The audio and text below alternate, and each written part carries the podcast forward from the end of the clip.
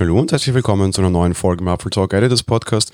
Es ist Montag und ich würde jetzt oft, oder habe ich zumindest oft gesagt, dass es Zeit zum Ranten ist. Und vielleicht ist das heute ein bisschen so, wobei ich gleich vorausschicken will, dass es jetzt nicht der himmelschreiende Rant werden soll, sondern dass ich mir eher ein paar Gedanken gemacht habe, ein paar grundlegende Gedanken gemacht habe und die mit euch teilen mag, beziehungsweise auch einfach ein paar Dinge dazu raus recherchiert habe, um diese Gedanken tatsächlich zu untermauern.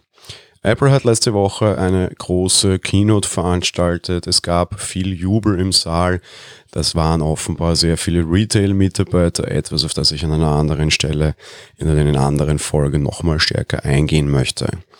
Das Event hieß By Innovation Only, also nur Innovation oder eben das gibt's nur für Innovation, also eigentlich eher positiv konnotiert und man hat das Thema Innovation in den Vordergrund gerückt. Grundsätzlich finde ich den Namen nicht ganz so schlecht und eigentlich passt er ganz gut zur Keynote, die wir letzte Woche gesehen haben. Es war eine relativ kurze Keynote und zugegeben, sie war auch ein bisschen komisch, weil viele Features haben wir irgendwie nur Folien oder in Videos gesehen und sie wurden gar nicht erwähnt. Auch ein Punkt, für den ich diese Woche noch eine eigene Folge widmen möchte. Und man kann es durchaus so sehen. Es war sehr viel, das war Innovation, da war überhaupt keine Revolution. Das ist durchaus nichts Neues und Apple hat man immer wieder nachgesagt und auch ich tue das sehr gerne. Apple geht her und nimmt Dinge, die andere vielleicht schon machen. Man muss nicht immer irgendwie der Erste am Markt sein, revolutioniert die dann und macht die besser. Auf der anderen Seite hatte ich während der Keynote und vor allem am Wochenende, als ich sie das dritte Mal dann geschaut habe, noch viel mehr das Gefühl, dass ich bei all den Features, die da waren, irgendwie aufspringen wollte und schreien wollte, dass das irgendjemand andere schon gemacht hat und nicht irgendein anderer, sondern meistens irgendjemand anderes auch schon richtig gut macht und diese Sache schon irgendwie debuggt hat. Was ich schon sehr stark feststelle, Apple setzt die Trends nicht mehr, sondern ich habe sehr stark das Gefühl gehabt, Apple läuft den Trends, die in der Industrie schon verankert sind, größtenteils hinterher. Das war durchaus nicht immer so und äh, gerade Apple-Gegner kritisieren das schon seit langem und sagen, ja, das ist ja schon seit vielen, vielen Jahren so. Ich sehe das allerdings nicht ganz so, muss ich sagen, und habe da eine etwas differenziertere Ansicht drauf. Wenn wir zum Beispiel hergehen und uns das Thema Kamera anschauen, und gerade das ist natürlich ein Thema, das man sich bei dieser Kino sehr stark anschauen muss, dann waren irgendwie alle so, ja, vor drei, vier, fünf Jahren im Megapixel Race. Alles musste besser werden, besser werden, besser werden. Apple hat sich entschieden, nö, 12 Megapixel sind genug, da halten wir auch heute noch, ja. Und wir gehen her und machen einfach die Fotos besser durch Bildverbesserung, durch qualitative Linsen, derlei Dinge. Offenbar hat man das dann allerdings relativ aus den Augen verloren.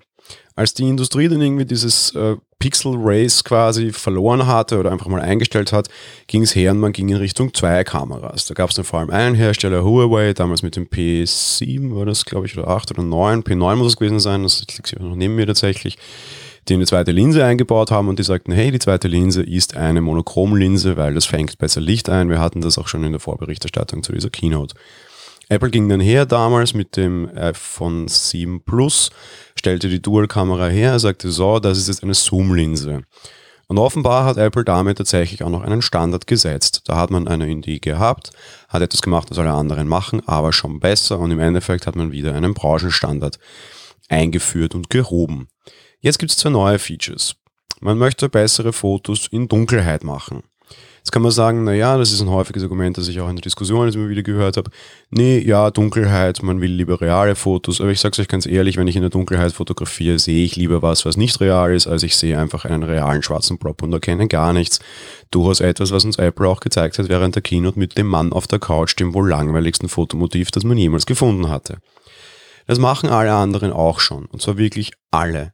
Huawei hat das probiert, LG hat das probiert, Samsung hat das probiert, alle haben es nicht gut gemacht. Dann kam jemand, der es besser machte als alle anderen. Google. Die haben nämlich letztes Jahr im November den Night Mode rausgebracht und der ist wirklich gut. Da wird Apple erst zeigen müssen, dass sie es noch, noch besser machen können. Ähnlich die Geschichte mit der Whitephone-Linse.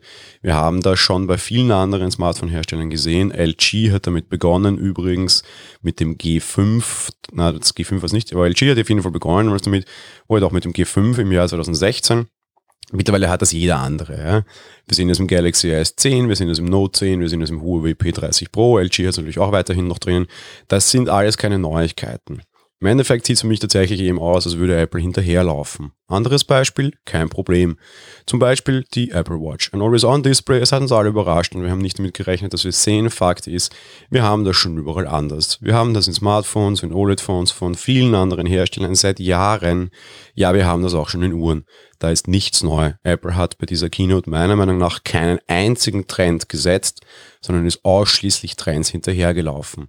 Und das finde ich ein bisschen schade. Was worüber man vielleicht auch mal sprechen könnte, selbst wenn Apple in den letzten Jahren Trends gesetzt hat, dann hat man die teilweise wieder aufgegeben. Eben ein Beispiel, das ich schon ausgeführt habe, das Thema mit AI-Verbesserung bei Bildern oder aber auch zum Beispiel das Thema Sprachassistenten. Ja, hey Siri, ich spreche über dich.